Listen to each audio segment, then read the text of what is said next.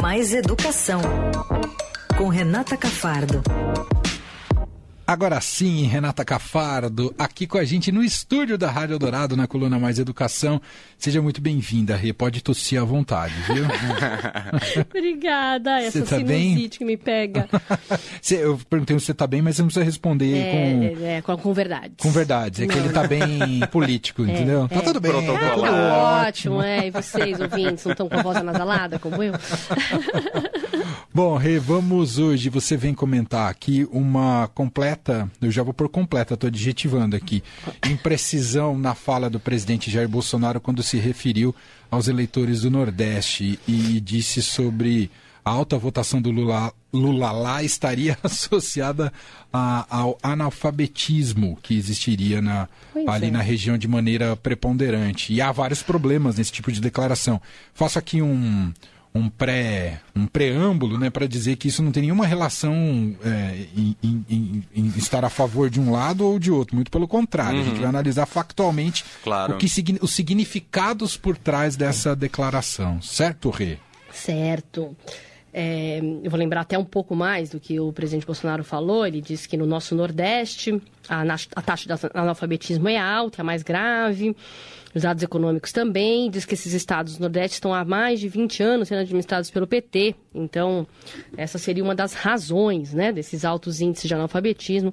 Que, eh, ao se falar de analfabetismo, logo se deduz educação, né? Muito se deduz educação. Analfabetismo não é só analfabetismo. Então, é, eu acho é, que essa declaração, do ponto de vista eleitoral, ela é completamente é, burra. Burra mesmo seria a palavra, porque ele precisa de votos no Nordeste é, e sem contar quanto é preconceituosa e desinformada, né? Então ela tem, tem, essas duas características, eu, eu classificaria. Já há algum tempo, né, o Nordeste vem se apresentando como um exemplo de educação em vários estados, não só no Ceará, que a gente ouve muito do Ciro Gomes falar, mas outros estados como Pernambuco, Paraíba, o município de Teresina, a gente tem vários bons exemplos lá e eu vou falar um pouco melhor disso, dar mais dados sobre isso. E uma coisa muito curiosa é que os, os nordestinos eles têm muito orgulho disso, muito orgulho de ter vindo, vindo se transformando ao longo dos, das duas décadas passadas em exemplos de educação. Você vai lá, eu já fui muito lá, lá em escolas é, com ótimos é, com ótimos desempenhos no IDEB, né, que é o índice de qualidade, e você vê esse orgulho nos professores, nos gestores, nos alunos, nos pais. Isso é muito legal porque isso está transformando a sociedade nordestina, porque faz eles cobrarem mais. Então, o estado, o município que não tem uma educação de qualidade cobra porque fala, poxa, meu vizinho tem, por que, que eu não posso ter? E, tá, e virou, tá virando uma onda lá mesmo, né? Esse orgulho é muito legal você ter orgulho pela educação, né? Por favor, não vamos só ter orgulho de ser bom no futebol, né? E isso está muito legal lá, está transformando o Nordeste. Por isso que eu digo como que é uma informação muito é, desinforma, desinformação do presidente de quem não conhece o Nordeste de verdade e ainda não agrega nada do ponto de vista eleitoral. Afasta, ele. né? Afasta aumenta mais ainda. Aumenta o preconceito. É, aumenta o preconceito. E, e, a gente, lembrando o quadro das eleições, o Lula teve 67% 100% dos votos no Nordeste. O Bolsonaro só venceu em 15 dos, dos 1.794 municípios da região, para você ter uma ideia. É, incluindo capitais, né? Tem um avanço. O Bolsonaro teve ali um avanço em alguns centros urbanos, incluindo capitais, mas é, é, ainda tem a influência muito forte ali do PT. Todos os candidatos a governadores da região que venceram também apoiaram Lula, que já venceram agora no primeiro turno. E hoje mesmo a, a a governadora do Ceará rebateu essa declaração do presidente, dizendo, dizendo que o presidente deveria cuidar de todos os brasileiros, ele destila preconceito e xenofobia com o povo nordestino sem o mínimo conhecimento. Ela fala também uma pena inaceitável, falou a Isolda Sela, que é a governadora do Ceará. E o Lula também já falou, antes de eu dar os dados de educação, estou contando só a repercussão do dia. Lula falou hoje que quem tiver uma gota de sangue nordestino não pode mais votar é, no Bolsonaro, que ele chama de negacionista, monstro que governa esse país. É, o, o, então, como a gente já disse aqui, o Nordeste foi responsável pela liderança do Lula no primeiro turno. É, foram 12 milhões mais, quase 13 milhões de votos de vantagem com relação ao Bolsonaro só no Nordeste, para você ter uma ideia. A, a, a diferença teve que ser tirada no Sul e Sudeste, né, pelo Bolsonaro. Mas com relação ao analfabetismo, né? Vamos entender, o analfabetismo é histórico no Brasil. Nós somos um país pobre, né? Que, que tenta há muitos anos combater o analfabetismo, que é o quê? O analfabetismo são os adultos, jovens e adultos que não sabem ler e escrever. Não são as crianças que a gente às vezes diz que não aprende a ler e escrever na escola. Isso não entra em índice de analfabetismo. Então, os índices de analfabetismo que a gente tem do IBGE, por exemplo, de fato, o Nordeste ainda tem é, níveis mais altos do que o restante do Brasil e do Sudeste. Obviamente que é uma região mais rica. Então, a gente tem dados de analfabetismo que vão, por exemplo, acima de 15 anos. Então, entre de 15 anos para cima, o Brasil tem 6,1% de analfabetos. O Nordeste tem 12. Se a gente for para as camadas mais altas, que é onde se concentra o analfabetismo, alta de idade, eu digo, 40 anos, por exemplo, o Brasil tem 10%, o Nordeste tem 23% de analfabetos.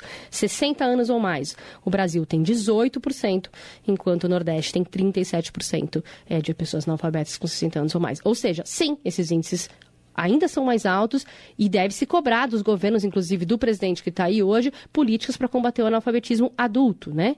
É, que, que, que, é o quê? É, escolas como o EJA, né, que a gente chama a EJA, né, que é Educação de Jovens e Adultos, o antigo supletivo, investir nisso, tem muito pouco investimento, não tem nenhum investimento quase do governo federal nesse sentido.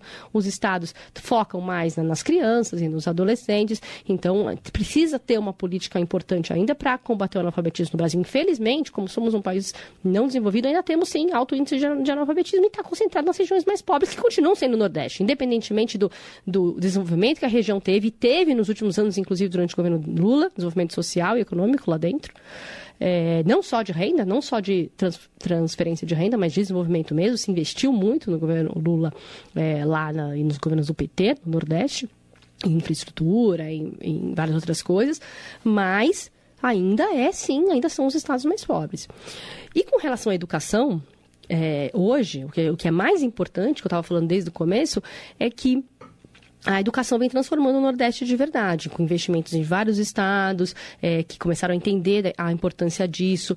É, os indicadores de qualidade da região, assim, só crescem nos últimos anos, né? A gente teve estados como o Ceará, por exemplo, que muito se fala do programa justamente de alfabetização do Ceará, que chama PAIC, que é um programa muito premiado de alfabetização, alfabetização de crianças, né, na idade certa, para não ter um analfabeto, analfabeto no futuro, porque às vezes esse analfabeto no futuro não é porque ele nunca foi na escola.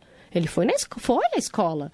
Só que não, ou não completou, ou não aprendeu, e uma hora desistiu e se evadiu. Não é a pessoa que nunca foi à escola. Então é muito importante que se aprenda na idade certa, que a gente sempre fala, que é seis, sete, no máximo oito anos de idade, se aprenda a ler e escrever. Uhum. E, o, e o Ceará tem um programa premiado nesse sentido, premiado internacionalmente. Vem gente de todo é lugar para conhecer, que juntou todos os municípios, cujos estados apoiam os municípios. A gente fala sempre aqui desse programa. É, tem incentivos é, em dinheiro, em, em cota de ICMS para os municípios que mais se destacam. Os municípios melhores melhores ajudam os piores. Então foi uma onda ali mesmo no Ceará para melhorar e o Ceará chegou a ficar em primeiro lugar, está entre sempre entre os primeiros colocados é, no quinto ano, que é que é a consequência do, da alfabetização das crianças, né? É, Pernambuco também. Pernambuco é um super exemplo de ensino integral, em tempo integral. Tem quase toda a sua rede de ensino médio, que são dos jovens, em tempo integral. Está lá no alto, no, na, na, também no IDEB, no SAEB, de todas as avaliações que a gente fala, se comparar com São Paulo. Eu trouxe uns dados para a gente comparar com São Paulo e Rio de Janeiro, por exemplo, porque Bolsonaro venceu no Rio de Janeiro, né? E está dizendo que o Nordeste, que é, um, que é, que é uma região ignorante, né? Então vamos comparar os estados do Ceará e o estado do Ceará, por exemplo, com o estado do Rio de Janeiro. Até com São Paulo a gente pode comparar, tá? Mas vamos comparar inicialmente o SAEB, que é aquela avaliação que eu já contei aqui para vocês, Sim. de português e matemática. Então, nesse último ano, teve pandemia, mas mesmo assim, tá? As crianças do Ceará, os adolescentes do Ceará, vai, são do ensino médio, tiveram nota de português 269,78. Os do Rio, 263. Abaixo. Abaixo. Matemática, Ceará, 262 e o Rio, 254, mais baixo. Se você vai ver o IDEB, que é o índice, vamos comparar o IDEB, que é o índice né, que, que junta tanto a aprovação quanto, quanto a, a, o desempenho em português e matemática, vamos comparar Pernambuco e São Paulo. Sabe qual que é o IDEB de, IDEB de Pernambuco no ensino médio? 4.4. De São Paulo, 4.3. E nós somos estados muito mais ricos, Rio e São Paulo, né?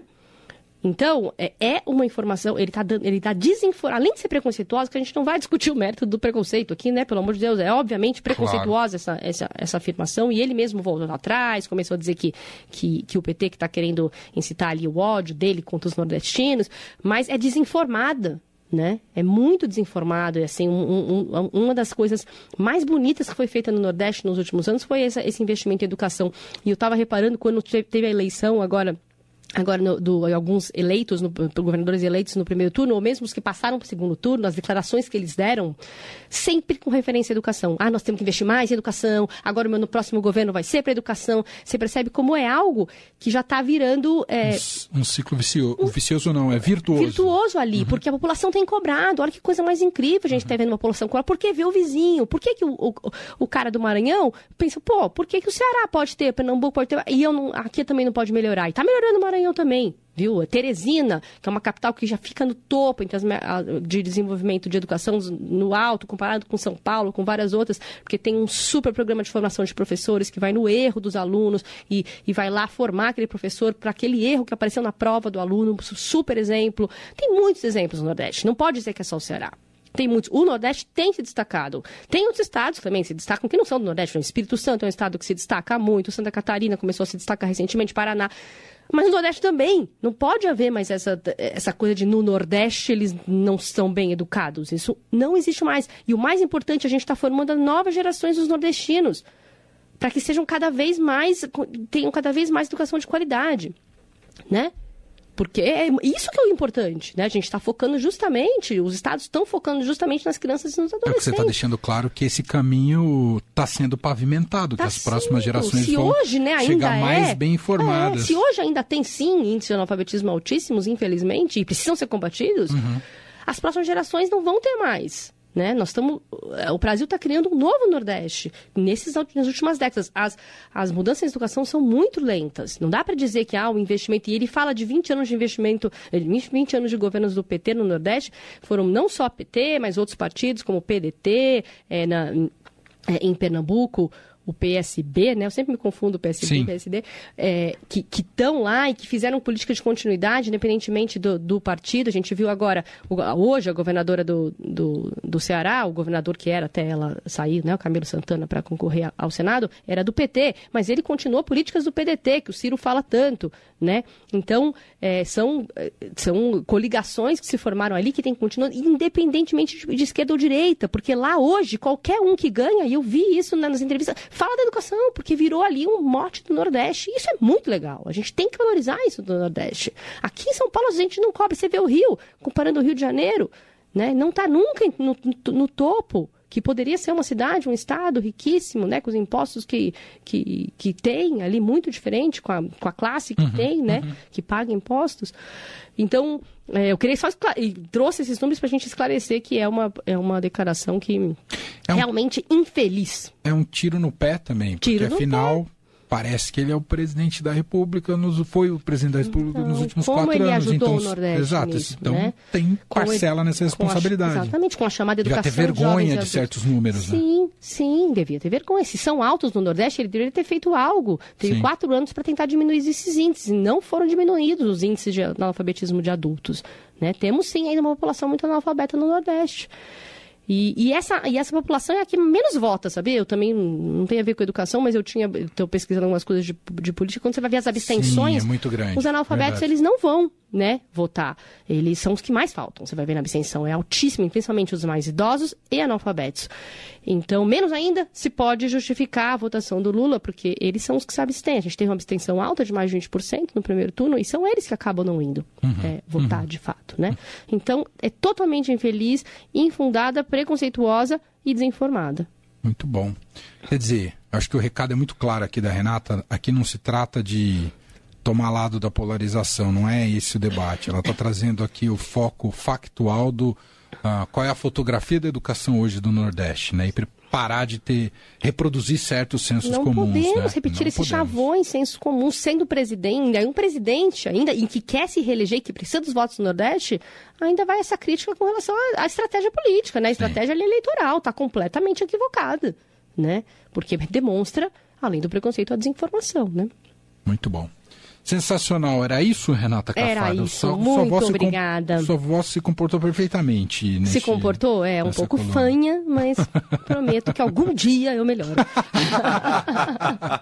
Renata, você ia comentar alguma coisa, Leandro? Não. Pô, Renata é isso. Cafardo, nossa colunista do Mais Educação, tá com a gente todas as quintas-feiras. Que bom que você veio aqui ao estúdio. Também adoro. Estávamos com saudade. Uh, e semana que vem ela tá de volta. Um beijo, Rê. Se cuida, hein? Um beijo a Beijo. todos.